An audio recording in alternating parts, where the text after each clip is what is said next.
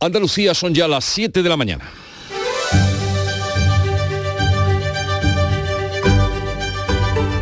En Canal Sur Radio, La mañana de Andalucía con Jesús Vigorra.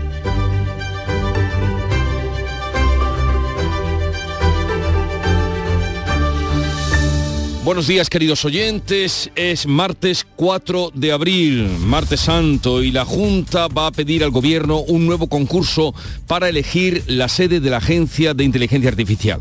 El Consejo de Gobierno reunido hoy, insta, instará a rectificar la designación de La Coruña en detrimento de Granada, que ha llevado el caso hasta el Supremo. Hoy se incorpora al Ejecutivo andaluz como consejera de fomento Rocío Díaz, que releva así a Marifran Carazo, candidata del PP a la alcaldía granadina. Asumo esta nueva etapa con ilusión y con muchas ganas. Y también con responsabilidad para continuar con el magnífico trabajo que ha realizado eh, mi compañera y mi amiga Marifran Carazo. Son palabras de la nueva consejera, la que será nueva consejera a partir de hoy, Rocío Díaz. Convocadas las elecciones municipales y autonómicas del próximo 28 de mayo, el BOE publica hoy el decreto de convocatoria y comienza la cuenta atrás para unos comicios que se presentan como ensayo de lo que vendrá después, las elecciones generales previstas para final de año. Desde hoy se abre el plazo también para pedir el voto por correo. La crisis de Sumar y Podemos fragmenta a la izquierda y divide en tres al gobierno. Yolanda Díaz considera que la petición de primarias es la excusa de Podemos para no integrarse. Pablo Iglesias advierte a Díaz de que acudir a las urnas sin Podemos va a ser una tragedia. El PSOE presiona para que haya unidad. Había 15 formaciones políticas, varias internacionales, que hoy compiten entre sí y supieron estar a la altura de las circunstancias. Por tanto, quien no está debe de explicarlo. Creo que es una trampa. Si al final consiguen que Sumar decida ir sin Podemos, creo que eso va a ser una tragedia electoral y, y política. El petróleo sube un 8% tras el recorte de la OPEC y abre un nuevo frente en la lucha contra la inflación. Los bancos centrales pueden volver a subir los tipos de interés si el encarecimiento del petróleo se traslada al resto de precios de la economía. Y Finlandia entrará hoy en la OTAN. El país escandinavo será el trigésimo primer miembro de la Alianza Atlántica. Los ministros de Exteriores se van a reunir hoy y mañana en la sede de la OTAN. El secretario general, Jens Stoltenberg, deja claro que las puertas de la organización siguen abiertas y que Moscú no decidirá nunca quién puede o no acceder a ellas. Um, Daremos hoy la bienvenida a Finlandia. Será un país más seguro y nuestra alianza más fuerte. Y hoy de nuevo, en cuanto al tiempo, esperamos tiempo soleado con intervalos de nubes altas, máximas en descenso en la vertiente mediterránea y con ligeros cambios en las demás zonas. Los vientos van a soplar hoy del este y van a ser más fuertes por la tarde. Pero vamos a conocer ahora con detalle cómo viene el día en cada una de las provincias andaluzas a través de nuestros compañeros. En Cádiz, José Lorenzo Benítez, buenos días. Hola, buenos días. Tenemos 16 grados y vamos a llegar hasta los 21. Por campo de Gibraltar, ¿cómo viene el día, Ana Torregrosa? 16 grados a esta hora, la máxima prevista 19, tenemos aviso amarillo por fenómenos costeros. En Jerez, Marga Negrín. 15 grados a esta hora, 22 de máxima, nubes en el cielo. ¿Y qué se espera en Huelva, Sebastián Forero? Hasta ahora tenemos 14 grados en la capital, cielos nubosos, no amenazan lluvia, esperamos 23. Sepamos ahora qué día va a hacer en Córdoba, Antonio Porsigo. Muy buenos días, tiempo soleado, ahora mismo 13 grados de temperatura, llegaremos hasta los 27 en la capital. Y en Sevilla, Pilar González. Tenemos intervalos de nubes medias y altas, esperamos una máxima de 27 grados y ahora tenemos 15 en la capital. ¿Cómo amanece Málaga, Nuria León? Muy buenos días. Alcanzará máxima de 21 grados en la provincia, esta ahora 14 grados en la capital. Hoy está muy renovada la selección de los compañeros, ¿no así? En Jaén, Alfonso Miranda. Pues un poquito más de lo mismo, algo de nubes en la vertical de los cielos de la provincia, llegaremos a los 23, ahora tenemos 12. En Granada, Antonio Valverde. También tenemos prevista una máxima de 23 grados, eh, algunas nubes, eh, a esta hora 9 grados. Tendremos también un aviso amarillo por oleaje a partir de las 8 de la tarde en la costa. Concluimos en Almería, Covadonga Porrúa. Hola, buenos días. Aquí también vamos a tener viento a partir de la tarde, viento del este. De momento 16 grados, se esperan 23.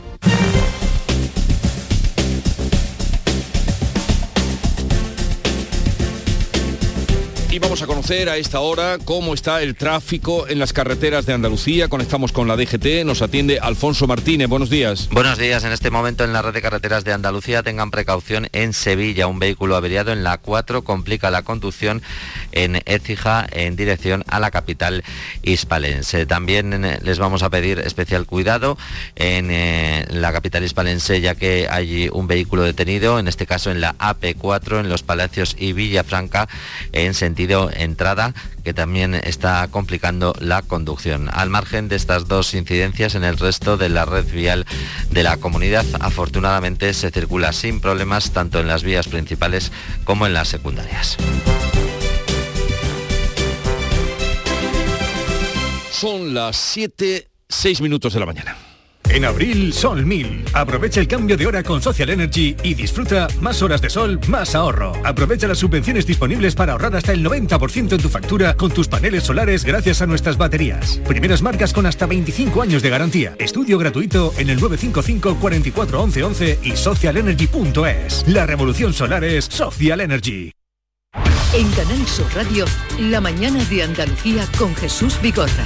Noticias. Vamos a contarles la actualidad de este día, que pasa por cómo la Junta va a pedir hoy, ya formalmente, lo venía anunciando al Gobierno, que revise la designación de La Coruña como sede de la Agencia de la Inteligencia Artificial, que como ustedes saben, fue designada a La Coruña. Manuel Pérez Alcázar. El Consejo de Gobierno va a aprobar un acuerdo para solicitar al Ejecutivo Central que rectifique su decisión sobre la agencia y convoque un nuevo proceso de selección tras las dudas sobre los criterios para elegir la candidatura de La Coruña frente a la de Granada. El ayuntamiento granadino, que preside el socialista Francisco Cuenca, ya recurrió ante el Tribunal Supremo la decisión del Consejo de Ministros. Y Rocío Díaz es el nombre de la nueva consejera que tomará posesión este martes del cargo de consejera de fomento y va a participar así en el primer Consejo de Gobierno, Nuria Durán. Díaz, hasta ahora directora del Patronato de la Alhambra, asegura que recoge la cartera con ilusión y responsabilidad.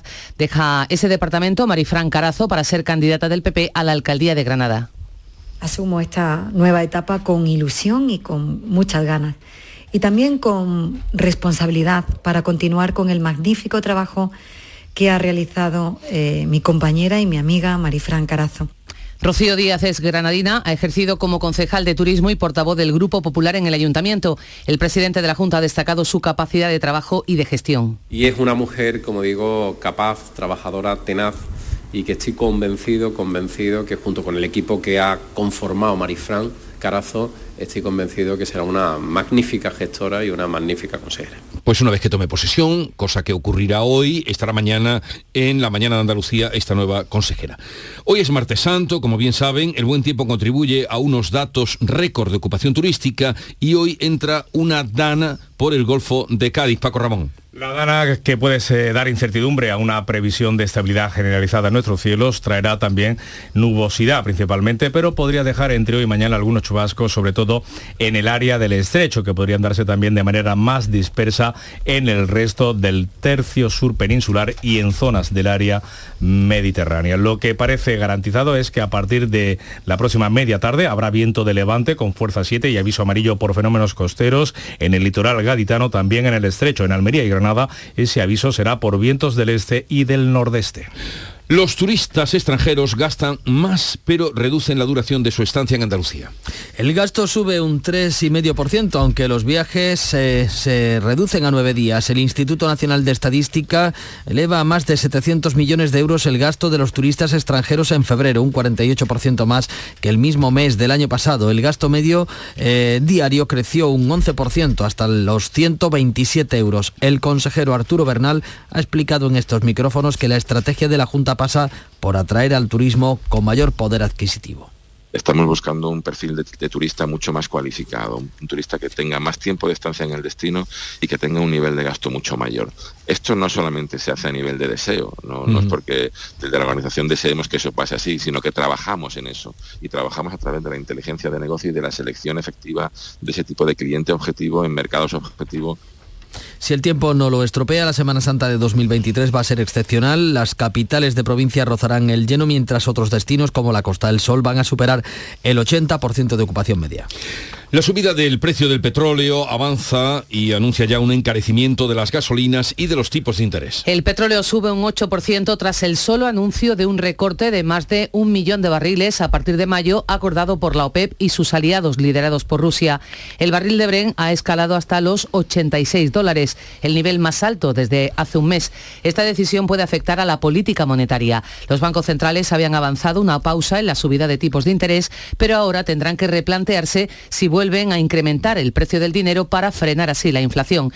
El principal índice de referencia de las hipotecas, el Euribor, ha comenzado el mes con una tímida subida de unas milésimas hasta quedar en el 3,65% que supera la media de marzo. La hipoteca media sufrirá un aumento mensual de unos 300 euros. El Fondo Monetario Internacional ha recomendado a los gobiernos que recorten el gasto público para ayudar a controlar la inflación y evitar más el alza de los tipos de interés. Y hoy a las 9 de la mañana conoceremos los datos del paro y de afiliación a la Seguridad Social del mes de marzo. Un mes que suele ser propicio para el empleo por la proximidad de la Semana Santa. La ministra de Trabajo, Yolanda Díaz, ha avanzado este lunes la tendencia que va a seguir esos datos que aporte hoy los servicios de empleo del Estado.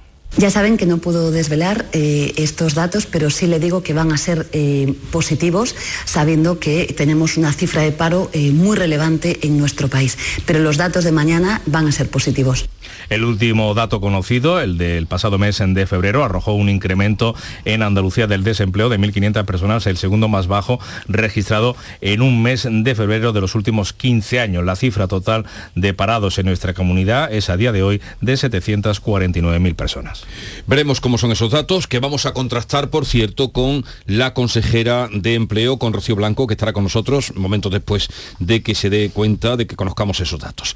El Boletín Oficial del Estado, el BOE, publica hoy el decreto de convocatoria de las elecciones municipales y autonómicas del 28 de mayo. Desde hoy hasta el 18 de mayo se abre el plazo para pedir el voto por correo para las elecciones municipales del mes de mayo. La fecha tope para enviar el voto es el 24 de este mismo mes.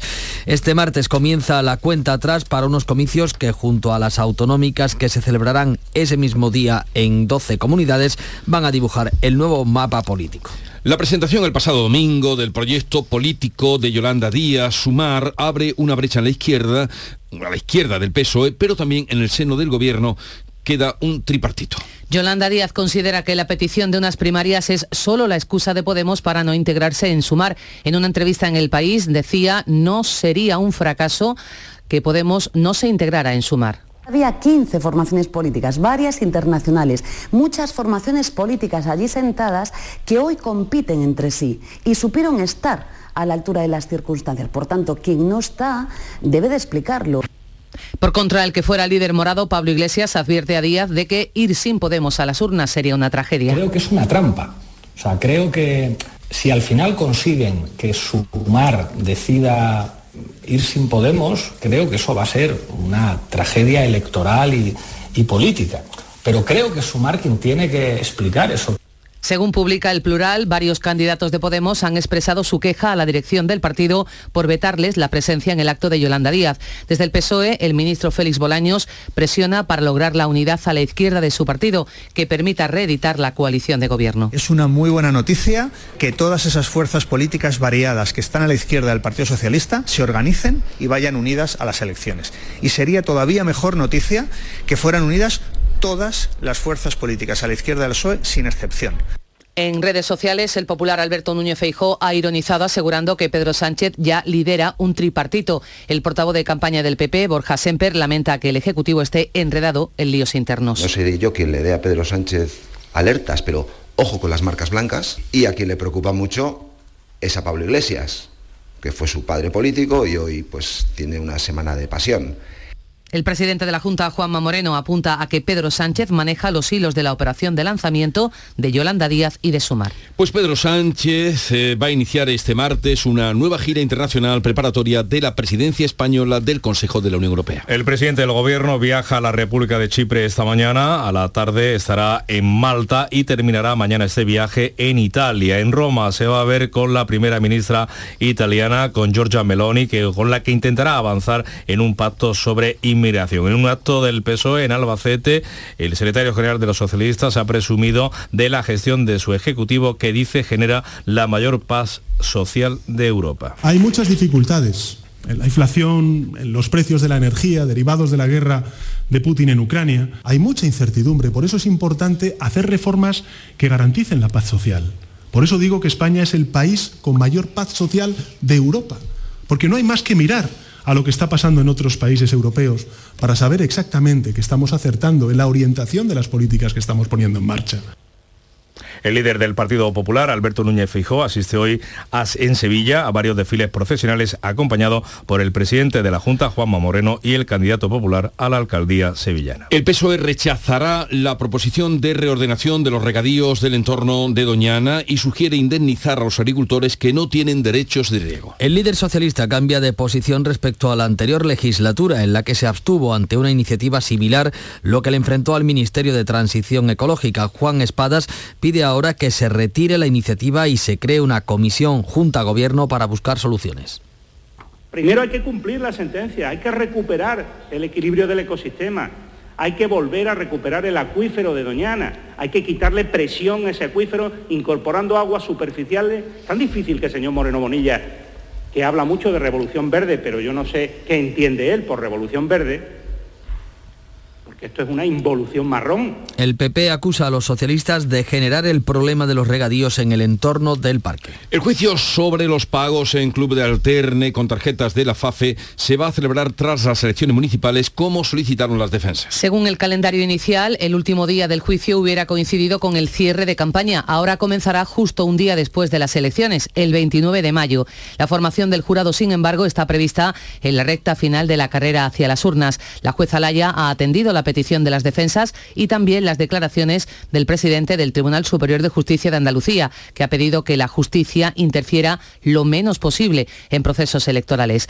El que fuera director de la FAFE, Fernando Villén, está acusado de gastar a cargo de la Fundación más de 32.000 euros en locales de prostitución en connivencia con Ana Valls, exdirectora económica. Juntos habrían ideado, según la acusación, un sistema para simular la devolución de los pagos. La Fiscalía pide seis años para él, para ella cuatro.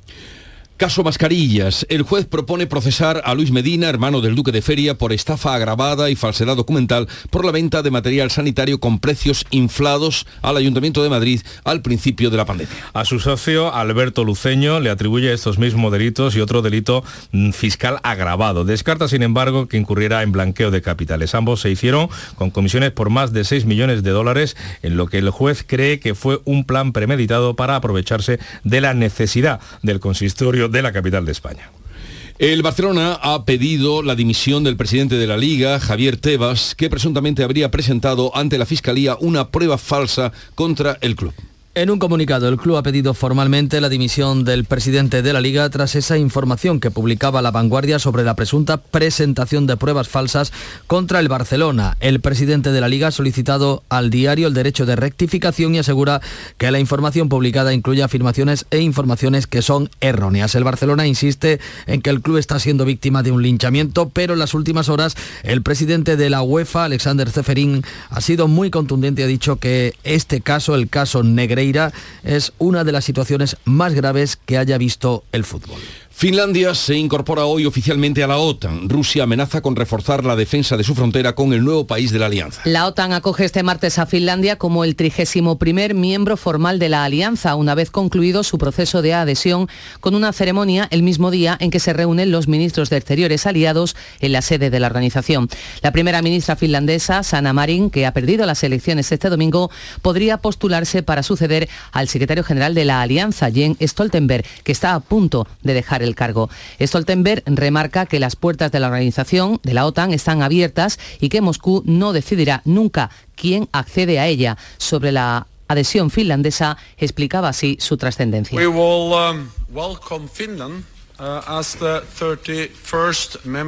Daremos la bienvenida a Finlandia como miembro número 31 de la OTAN. Esto hará que Finlandia sea más segura y nuestra alianza más fuerte. Será un gran día para ese país, para la seguridad del flanco norte y para la OTAN en su conjunto.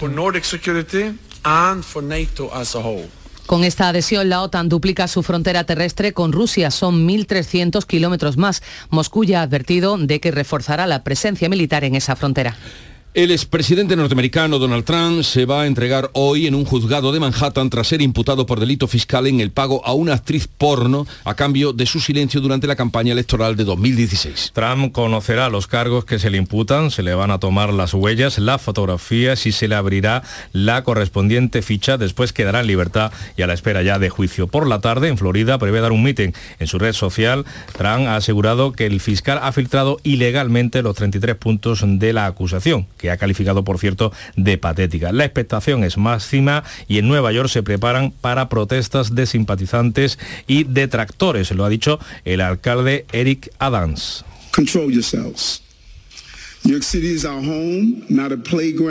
Contrólense, esta ciudad es nuestro hogar y no es un campo de juegos donde venir a expresar su ira fuera de lugar. No toleraremos violencia ni vandalismo de ninguna clase.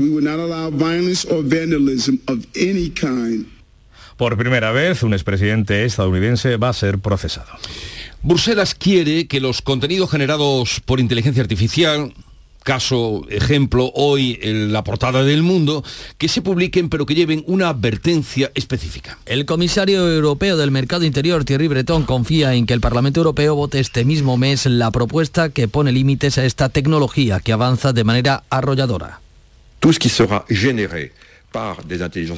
Todo lo que sea generado por inteligencia artificial, ya sean textos o imágenes, y todo el mundo conoce ahora ChatGPT, tendrá obligación de notificar que ha sido creado con una inteligencia artificial.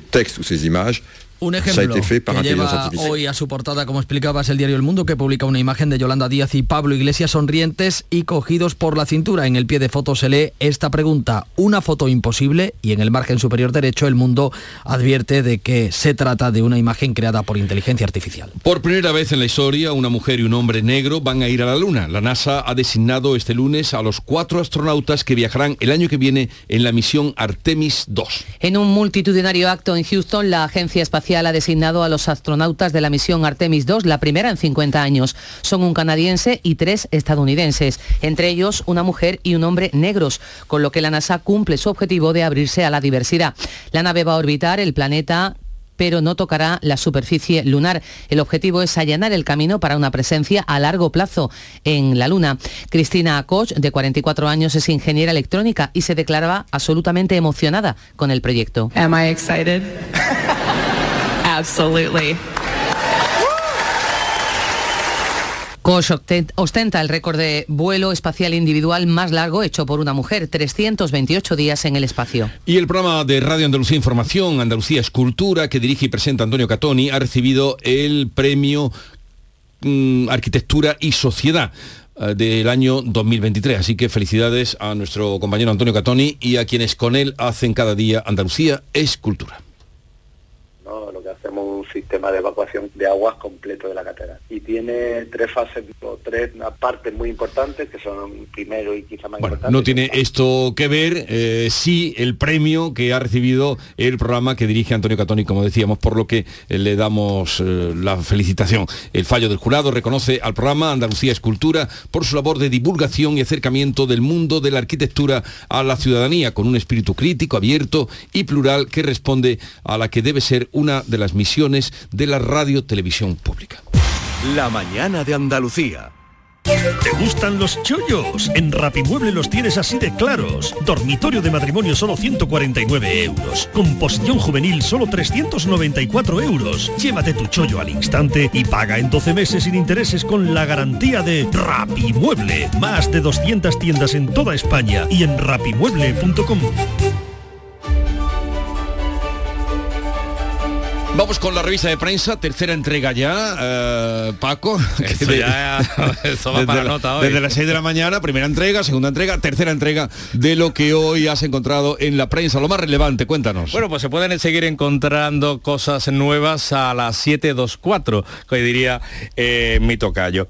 En Ideal de Granada, fotografía de portada no es la principal la que dedica la Semana Santa el diario granadino. Es para el jabón artesano de San Se trata de un centro ocupacional de la Fundación Purísima Concepción Asprogrades que atiende a 29 personas con discapacidad intelectual que fabrican sus propios jabones con glicerina y ellos mismos se encargan de venderlos en la plaza de Birrambla. Sí lleva como titular más destacado el diario granadino, que Granada mantiene su peso o el peso en la Junta con Rocía Díaz como nueva consejera de fomento y también cuenta que después de 22 meses desde que se iniciara el procedimiento, por fin el BOE publica la resolución favorable a la construcción del primer espigón de la costa granadina eh, en la playa de Motril, en Playa Granada, así se llama esta playa motrileña.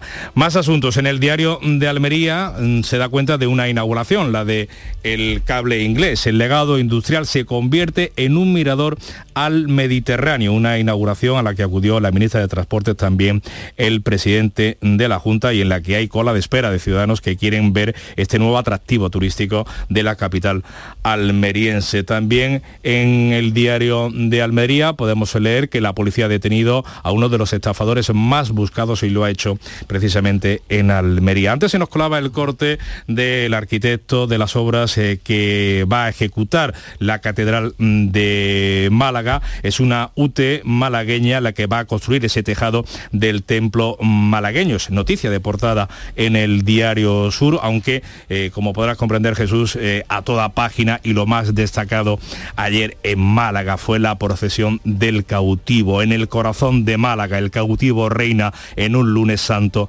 multitudinario.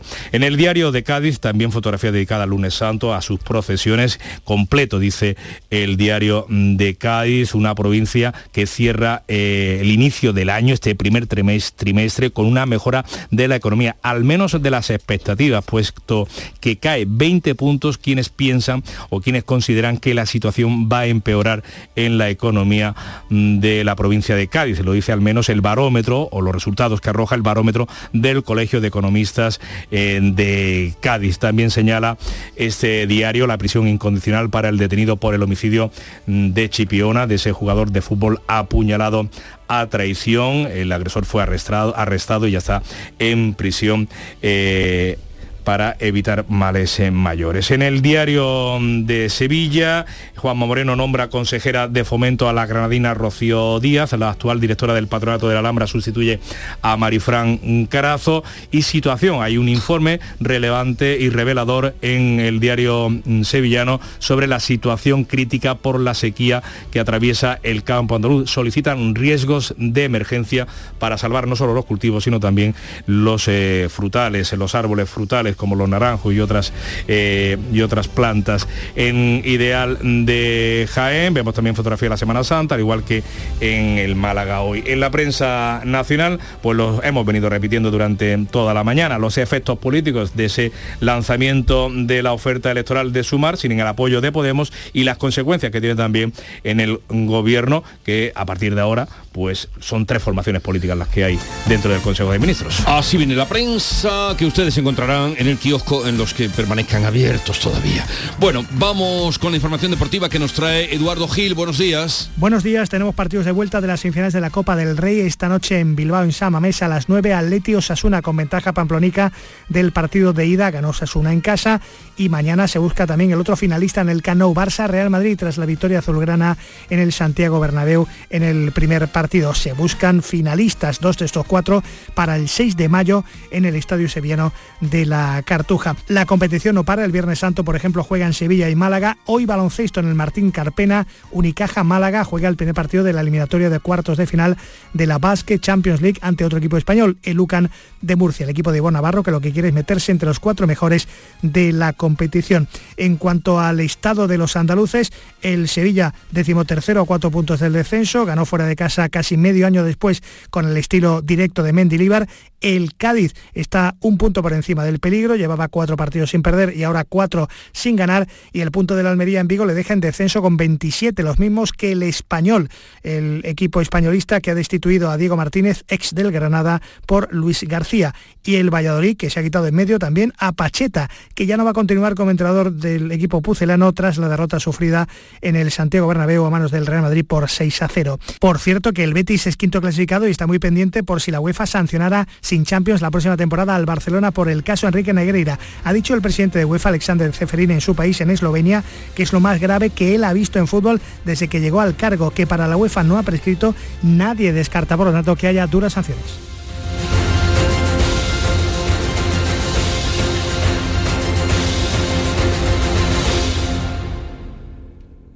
Canal Sur, la radio de Andalucía.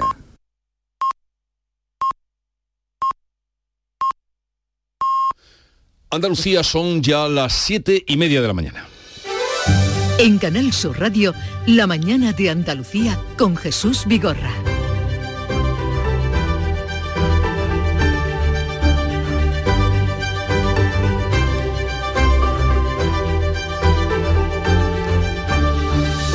Siete y media y a esa hora vamos a dar cuenta en titulares de las noticias más destacadas que les venimos contando con Nuria Durán. La Junta de Andalucía pide al Gobierno un nuevo concurso para elegir la sede de la Agencia de Inteligencia Artificial. El Consejo de Gobierno instará hoy al Ejecutivo de Pedro Sánchez a rectificar la designación de La Coruña en detrimento de Granada, que ha llevado el caso al Supremo. Hoy se incorpora al Ejecutivo andaluz como consejera de fomento Rocío Díaz. Releva a Marifran Carazo, candidata ahora del PP a la alcaldía granadina. Hoy quedarán convocadas las elecciones municipales y autonómicas del próximo 28 de mayo. El BOE publica este martes el decreto de convocatoria y comienza la cuenta atrás para unos comicios que se presentan como ensayo de las elecciones generales previstas a final de año. Desde hoy se abre el plazo también para pedir el voto por correo. La crisis de Sumar y Podemos fragmenta a la izquierda y divide en tres al gobierno. Yolanda Díaz considera que la petición de primarias es la excusa de Podemos para no integrarse. Pablo Iglesias advierte a Díaz de que acudir a las urnas sin Podemos sería una tragedia. El PSOE presiona para que haya unidad. El petróleo sube un 8% tras solo anunciarse el recorte de la OPEP y abre un nuevo frente en la lucha contra la inflación. El barril de referencia en Europa escala a los 86 dólares con el solo anuncio de recorte a partir de mayo. La decisión de los países productores puede afectar a la política monetaria. Los bancos centrales pueden volver a subir los tipos de interés si el encarecimiento del petróleo se traslada al resto de precios de la economía. Hoy conoceremos los datos del paro de marzo. Finlandia entra hoy en la OTAN. El país escandinavo será el trigésimo primer miembro de la Alianza Atlántica. Los ministros de Exteriores se reúnen hoy y mañana en la sede de la OTAN con la presencia de Finlandia y Suecia para analizar la guerra de Ucrania, mientras Kiev reconoce que Rusia avanza en Bakhmut. Y vamos a recordar el pronóstico del tiempo para hoy. En Andalucía vamos a disfrutar este martes santo de un tiempo agradable con algunos intervalos nubosos, temperaturas máximas en descenso, salvo en el interior oriental donde van a subir. Las temperaturas mínimas se mantienen sin cambios o subirán. Los vientos soplarán de levante arreciando a fuertes en la costa mediterránea y el estrecho por la tarde, con fuerza 7 y olas de hasta 3 metros. Son las 7.32 minutos de la mañana. En un momento vamos con las claves económicas del día. Del 13 al 16 de abril, en Fibes Sevilla se celebra la primera edición de la Feria Andaluza de Arte y Cultura. Un evento dedicado a galerías, editoriales, diseñadores, un espacio expositivo para exhibir, expandir y contemplar el arte y la cultura. Entra en fadac.es e infórmate de todos los detalles del evento. Adéntrate del 13 al 16 de abril en Fibes Sevilla.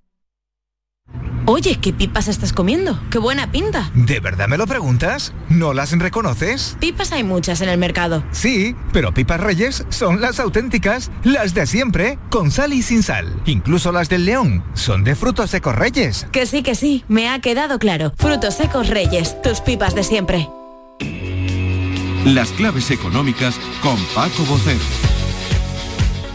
Paco, buenos días. Buenos días, Jesús. ¿Qué tal? ¿Qué Bien, tal? Bien, bien, bien. Martes Santo. Y a ver qué claves bien. tenemos hoy en la agenda económica, agenda diríamos de Semana Santa. Así es, llegamos a este martes con la principal cita en la agenda económica de la semana, el paro registrado que vamos a conocer a las 9 de la mañana. Recordemos que las cifras de febrero arrojaron un aumento de inscritos en las oficinas del CP de 2.618 personas, un 0,1% sobre enero, en Andalucía fueron 1.530 más y que las de marzo de 2022 esa tasa interanual fueron de caída, en este caso de 2.921 personas. Según ha adelantado, y ya hemos escuchado a la vicepresidenta de Trabajo y también hizo hace unos días el ministro de Inclusión Social, las cifras de marzo van a ser positivas. Incluso en su caso, el de Escribá, dijo hace un par de semanas que las cifras conjuntas del primer trimestre serían históricas. Veremos, por tanto, cuál es el grado de fortaleza del mercado laboral al término de este, efectivamente, primer trimestre del año. Cómo ha evolucionado la afiliación a la seguridad social de los trabajadores, de las empresas, los autónomos, la del porcentaje de empleo público y la cifra de fijos discontinuos, que también hoy seguirá en el centro de análisis y debate. Por de pronto, mira, y yendo a los datos europeos que se publicaron el viernes, la tasa de paro en la zona euro se situó en el 6,6% y la de la Unión Europea con los 27 en el 6, el nivel más bajo de la serie histórica que registra el INE europeo Eurostat. Pues esperemos esos datos, que tengamos buenos datos de empleo y que de alguna manera estén entre los mejores de la zona euro a pesar de nuestras diferencias, que son notables. Y vamos a tener la ocasión también de hablar con la consejera de empleo, Rocío Blanco, cuando se conozcan esos datos, porque la tenemos citada precisamente para las 9 de la mañana, o sea, tras el- la publicación de los datos. Bueno, eh, también sucedió ayer, fueron buenos los datos con los indicadores adelantados de la industria, Paco. Pues sí, porque efectivamente, como bien dice, mientras el deterioro de la actividad de las fábricas en la zona euro se aceleró un poquito en marzo, el PMI de la industria manufacturera bajó más de un punto frente a febrero, situándose claramente por debajo de los 50 puntos. En los 47, en nuestro país nosotros registramos eh, fuimos de los mejores que registramos datos, esos datos. Estuvimos por encima de esos 50 y llegamos al 51,3, mm, lo que es una buena cota. Y eso que el crédito a empresas y familias cayó en febrero. Sí, no de forma significativa, con porcentajes del 0,8% en ambos casos, pero sí continuando con la tendencia que refleja el impacto de la subida de tipo y la escalada de la inflación. En comparación con hace un año, el crédito concedido a las familias ha caído en 5.627 millones de euros y el de las empresas en 7.521 millones. Es decir, cae el crédito a familias y a empresas y por cierto se reduce también su deuda, deuda que en el caso del sector público y en términos de saldo, de saldo, sigue subiendo. Como las matriculaciones de automóviles que suben en marzo y en el primer trimestre.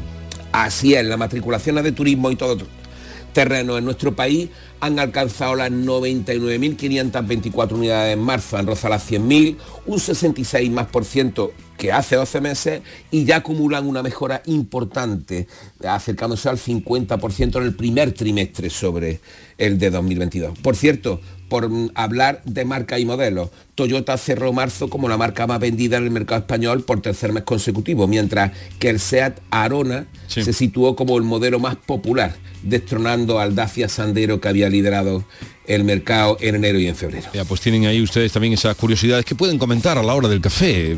Ya tienen ustedes materia. No, no. que si el Toyota, que el primero, que si la SEA, lo segundo. Eh, Paco, que tengas un buen día y mañana nos volvemos a encontrar. Adiós. Hasta mañana. Hasta mañana. Semana Santa. Vivencias. Recuerdo. Devoción. Tradición. Y un año más con el corazón renovado de emoción a flor de piel. Vive la Semana Santa de Andalucía. Con el corazón. Canal Sur Radio. La Semana Santa que llevas dentro. Vamos con otras noticias de Andalucía. Los bomberos han tenido que sofocar dos incendios esta noche en la provincia de Almería. ¿Qué ha pasado, Covadonga Porrúa? Atención, Covadonga Porrúa. Bueno, conectaremos en el momento que no sea posible para que nos dé cuenta de esos incendios. Vamos a otro asunto. Ha ingresado en prisión el joven investigado por apuñalar a futbolista de Chipiona, noticia que ayer les contábamos. El juez ha decretado el secreto del sumario. Jerez, eh, Marga Negrín. Por la mañana era enterrada la víctima, a las 10 de la mañana se oficiaba la misa funeral de Paco Naval, futbolista de 24 años, casado y con una hija de tres. El sepelio tuvo lugar en la iglesia de la Virgen de la O, con cientos de chipioneros que acudieron a despedirle. El titular del juzgado número uno de Sanlúcar de Barrameda ha decretado el ingreso en prisión del joven de 20 años investigado por apuñalarle con resultado de muerte.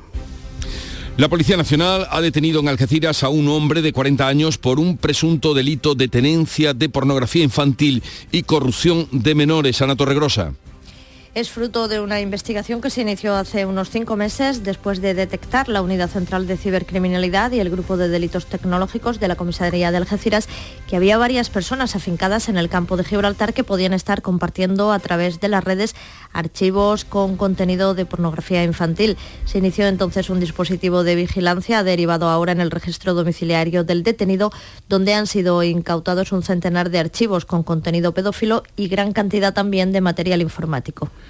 En Huelva, la audiencia provincial ha condenado a una mujer a dos años de cárcel por apropiarse de 16.700 euros de la pensión de su hijo discapacitado. Sebastián Forero. Pues Jesús, así es. Por contrato, Jesús debía de destinar una en cuotas mensuales al Centro de Atención a la Dependencia en el que lo había ingresado. La sentencia la considera autora de un delito continuado de apropiación por el que además de la pena de cárcel impone el pago al centro de la suma de 15.890 euros. Se considera probado que la acusada, madre de la persona discapacitada, firmó un contrato de incorporación de su hijo a un centro de atención de menores de dependencia, en virtud del cual se comprometía a abonar, y solo abonó el 25% y se quedó el 75% restante. El abogado de Juana Rivas amplía la denuncia contra el juez expedientado Antonio Valverde.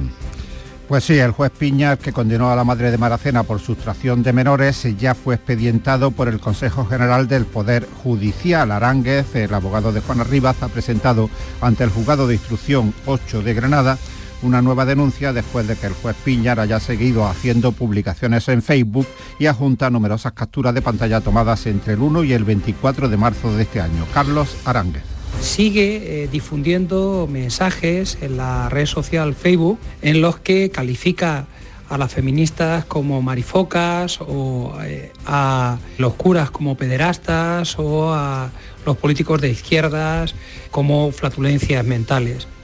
El abogado recuerda que tanto la Constitución como la Ley Orgánica del Poder Judicial eh, dice que para garantizar la imparcialidad de los jueces deben abstenerse de hacer valoraciones en medios de comunicación y en redes sociales y considera que las publicaciones del magistrado pueden constituir un delito de apología de la xenofobia, del racismo, del machismo y además eh, de injurias y calumnias a distintos estamentos del Estado. Como les contábamos hace un momento, los bomberos han tenido que sofocar dos incendios esta noche en la provincia de Almería. ¿Qué ha pasado, Covadonga Purrúa? Pues ha pasado que han tenido que sofocar en Albox y en Huercalovera, dos dotaciones de ambos puestos han tenido que irse a la zona de los Lobos, en Cuevas de la Almanzora, porque se ha desatado un incendio muy cerquita de la autovía, ese era el peligro. Afortunadamente lo han podido apagar sin consecuencias, era una zona de vegetación. Y dos dotaciones también de la capital han tenido que apagar el incendio que se ha producido por causas que investiga ya la Guardia Civil en una casa abandonada en Benadux, donde se acumulaba suciedad y vegetación también muy cerca del pueblo. Afortunadamente también sin consecuencias. Pues hablando de incendios, la Virgen del Rocío de Vélez Málaga será trasladada a Sevilla, donde Juan Ventura, el imaginero que la talló, la restaurará después del incendio. Los dos horquilleros que apagaron las llamas con sus manos se están recuperando ya de sus heridas. Nuria León. Ambos presentan quemaduras en las manos y uno de ellos además en el antebrazo. La imagen mariana ha sufrido daños en principios superficiales, en la cara, el pelo y un brazo. Es una talla de Juan Ventura de 1980. Francisco Javier García del Corral, presidente de la agrupación de cofradías de Belén Málaga. Parece que la policromía es lo que está mal dañada, eh, un poco la, mascarilla, y, pero vaya, parece que el daño estructural y en la talla pues parece que no hay. Han llevado a su, al escultor que la realizó, Juan Ventura, para que la vea él, pues ya más tranquilamente eh, harán un estudio más profundo y de cierta forma se puede restaurar lo antes posible y hacer lo antes posible al culto a través de su de sus hermanos y, y devotos. También presentan daños la saya, el manto, la candelería y el rostrillo. El incendio se inició por una vela rota cuando la procesión llevaba apenas media hora en la calle. Los centros de donaciones sanguínea de toda Andalucía hacen un llamamiento a la donación antes de que lleguen los días festivos de jueves y viernes santo. Sevilla, Pilar González. Es necesario aumentar las reservas de sangre para todos los centros hospitalarios. Estos días suelen bajar las donaciones, vienen también días festivos, pero las necesidades son las mismas y por ello este llamamiento que hace la portavoz del Centro de Transfusión Sanguínea de Sevilla, Dora Díaz, que pide que aunque se viaje estos días, se busque el lugar donde se puede donar. Rogamos a todas las personas que transiten por, por algún punto de la comunidad, que pesen al menos 50 kilos, sean mayores de edad, hasta los 65 años y tengan buena salud, se acerquen a, a un punto de donación cercano, pueden descargarse la aplicación Dona Sangre Andalucía. El llamamiento es generalizado, pero las reservas son bajas en tres grupos concretos, cero negativo, cero positivo y A negativo. Pues vamos a Huelva porque nos acabamos de enterar que se ha producido un asesinato machista en Palos desde Huelva. Norberto Javier, buenos días. ¿Qué tal? Buenos días Jesús, son pocos datos los que conocemos hasta ahora. Canal Sur le puede adelantar que eh, en las últimas horas, esta noche madrugada, un hombre ha apuñalado mortalmente a su pareja en una zona de casas diseminada en las afueras de la localidad onubense de Palos de la Frontera. Eh, se desconoce la nacionalidad del agresor, sí de la mortalmente agredida, es una mujer de nacionalidad eh, rumana. En la zona en cuestión se denomina Las Arenillas, es una eh, serie de casas diseminadas en el entorno de diversas fincas ag- agrícolas. Son los datos que se conocen a esta hora. Y también se desconoce por el momento si el hombre ha sido detenido. Por tanto, notamos en Palos de la Frontera un asesinato machista en la zona de las Arenillas. Ahí queda la información, seguiremos ampliando a medida que tengamos datos. Son las 7.45, 8 menos cuarto, es el tiempo ahora de la información local. Atentos. En la mañana de Andalucía de Canal Sur Radio, las noticias de Sevilla. Con Pilar González. Hola, buenos días. Llegamos al martes santo con sol. Vamos a vivir una jornada muy especial que no se vivía desde la Semana Santa de 2019. Y esto después de un lunes pletórico de muchísima afluencia de público que también ha podido disfrutar del sol que no tuvo hace un año. En Almadén se evalúan los daños causados por el incendio que ha afectado a la imagen de la patrona y al retablo de la iglesia del pueblo. Enseguida se lo contamos. Antes el tiempo. Hoy tenemos intervalos de nubes medias y altas, viento del suroeste en la Sierra Sur y variable flojo en el resto. La máxima prevista 24 grados en Morón, 25 en Lebrija y Écija, 27 en Sevilla. A esta hora 15 grados en la capital y el tráfico fluido. Atención Sevilla. El mundo del automóvil en Sevilla tiene nombre propio. Grupo Berrocar. Más de 30 años en el sector. Un gran stock de turismos y furgonetas en alquiler y un amplio abanico de vehículos en venta con una de las mejores garantías. Búscanos en grupoberrocar.com y en nuestros puntos de venta y alquiler en Sevilla y provincia. Grupo Berrocar. Tu confianza, nuestro motor. Semana Santa en Sevilla es pasión, aroma, incienso y gastronomía. Este año celebra la Semana Santa con las mejores ofertas. En Sola Rica, del 14 de marzo al 9 de abril, llévate a casa la lata de filetes de melva en aceite de girasol de la marca Portomar de 900 gramos a 9,50 euros y el kilo de traseros de pollo a 2,25 euros. Esta Semana Santa con Sola Rica, calidad por tradición. Las noticias de Sevilla. Canal Sur Radio. Ocho hermandades salen este martes santo en Sevilla con un total de 9.550 nazarenos. La primera en hacerlo será el Cerro del Águila a las 12 menos 20 de la mañana y entrará 15 horas después, cerca de las 3 de la madrugada. Además es la cofradía con más nazarenos de todo el día, 1.750. La segunda en salir será San Esteban y la Candelaria sigue San Benito con 1.700 nazarenos y el Dulce Nombre. A las 7 sale los estudiantes y antes de las 8 los Javieres con 400 nazarenos, que es la que menos tienen este día.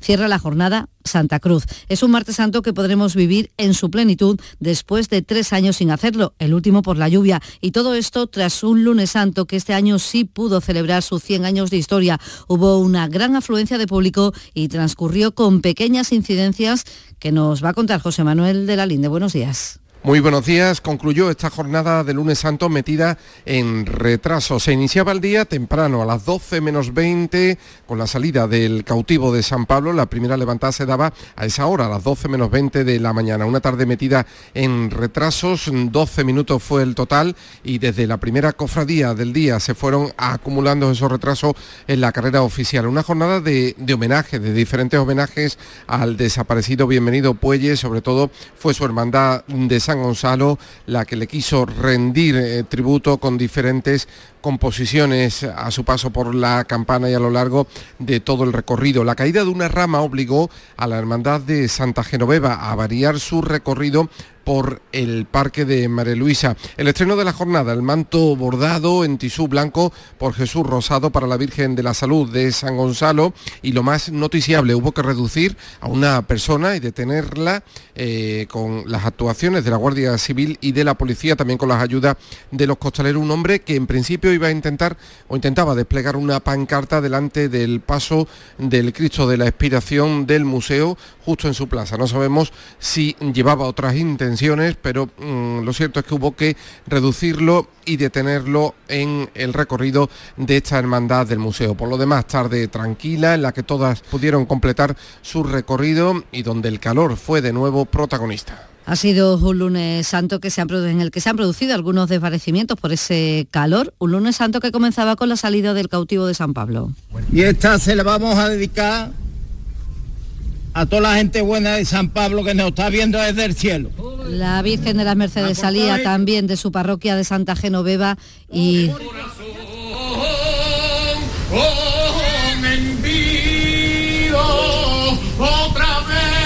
Y así con esta saeta la recibían en la calle, las dos primeras en salir de este pasado lunes santo. Al final de la jornada hubo algo de agua, poca, cuando entraba el Museo San Gonzalo y las penas. Sonidos todos recogidos en el llamador de Canal Sur.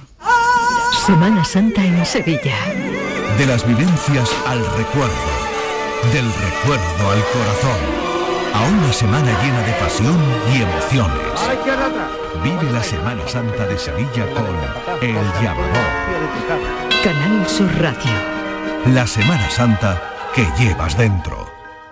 La sombra, la sombra vento Don Manuel Hidalgo, responsable de ventas de Tordos Quitasol, nos informa. En esta época del año podemos instalar con comodidad todo tipo de tordos y carpas en todos los modelos y sistemas, tordos con motor y tordos automáticos. Pero eso saldrá carísimo. Ese es un error, José Antonio. Estamos con precios en promoción y con facilidades de pago. No me diga más. Llámenos al 954 33 29 88. Recuerde, 954 33 29 88 y olvídese de aquello ya tan lejano de... Leopoldo, échame el tordo. Y pase a la modernidad, a... Corrito, dale al botoncito. Tordos y carpas quitasol, la sombra de Sevilla. La sombra, la sombra...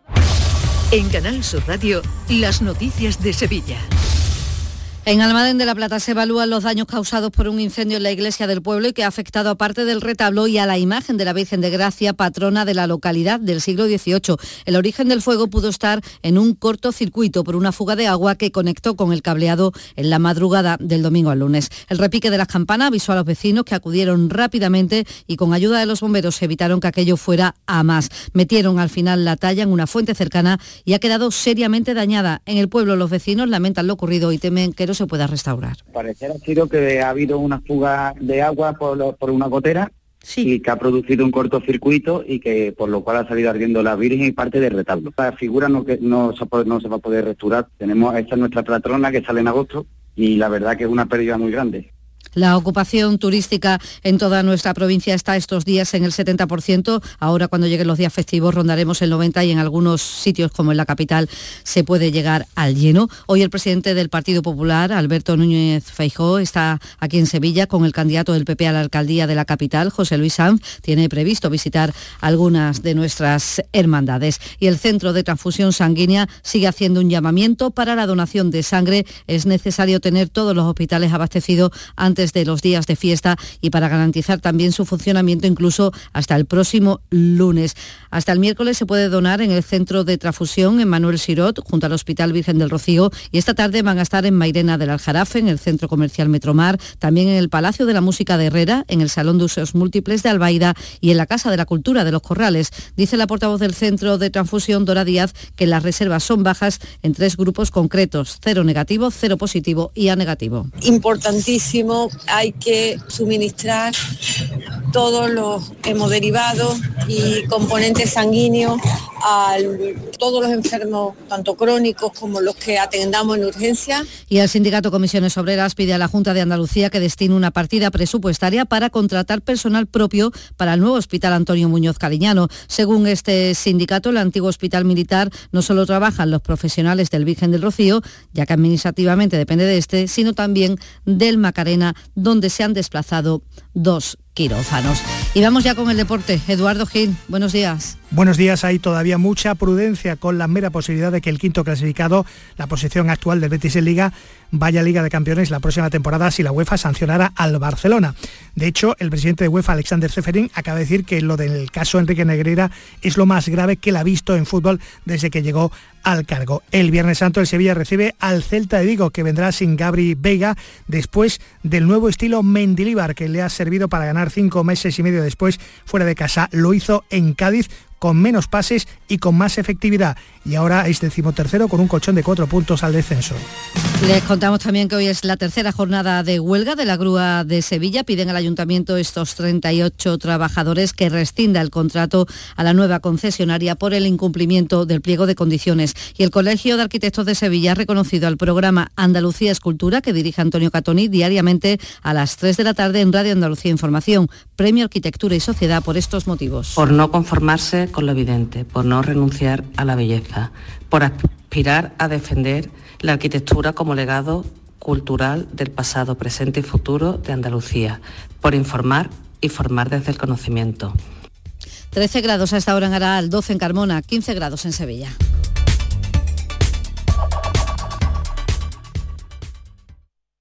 Escuchas La mañana de Andalucía con Jesús Vigorra, Canal Sur Radio. Aquadeus, el agua mineral natural de Sierra Nevada, patrocinador de la Federación Andaluza de Triatlón, les ofrece la información deportiva. Buenos días, también tenemos fútbol en Semana Santa, las semifinales de Copa, hoy en Samamés y mañana en el Camp recién finalizada la jornada anoche en primera y segunda.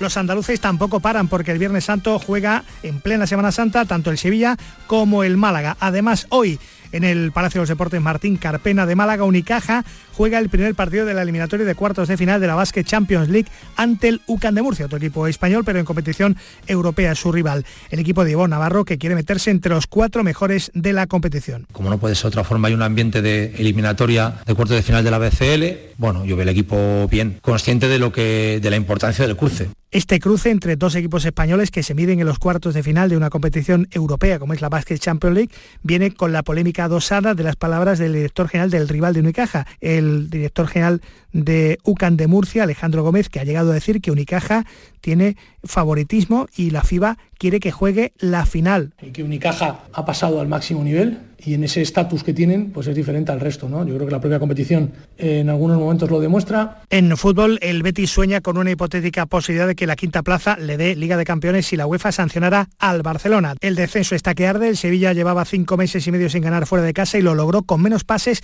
en Cádiz gracias al estilo Mendilíbar. Tiene ahora un colchón de cuatro puntos con el descenso, décimo tercero en la tabla. El Cádiz, el próximo rival del Betis, llevaba cuatro partidos sin perder y ahora acumula cuatro sin ganar. Está a un punto tan solo del peligro. El calendario no solo le trae al Betis, sino después nada menos que la siguiente jornada al Real Madrid. El punto de la Almería en Vigo ante el Celta le deja en descenso con 27 puntos, los mismos que el español. Pues bien, el esténico del Granada, ahora en el español, Diego Martínez, va a ser sustituido por Luis García. Pacheta no va a continuar como técnico del Valladolid después de la derrota sufrida en el Bernabéu 6 a 0 ante el Real Madrid. Por cierto, el portero del Granada, Raúl Fernández, ha renovado para la próxima temporada tras cumplir 25 partidos disputados, los cumplió en el Molinón en la derrota del equipo de Paco López ante el Sporting por la mínima. También derrota del Málaga de Pellicer en segunda en Andorra, que le ha devuelto a la realidad de un posible descenso.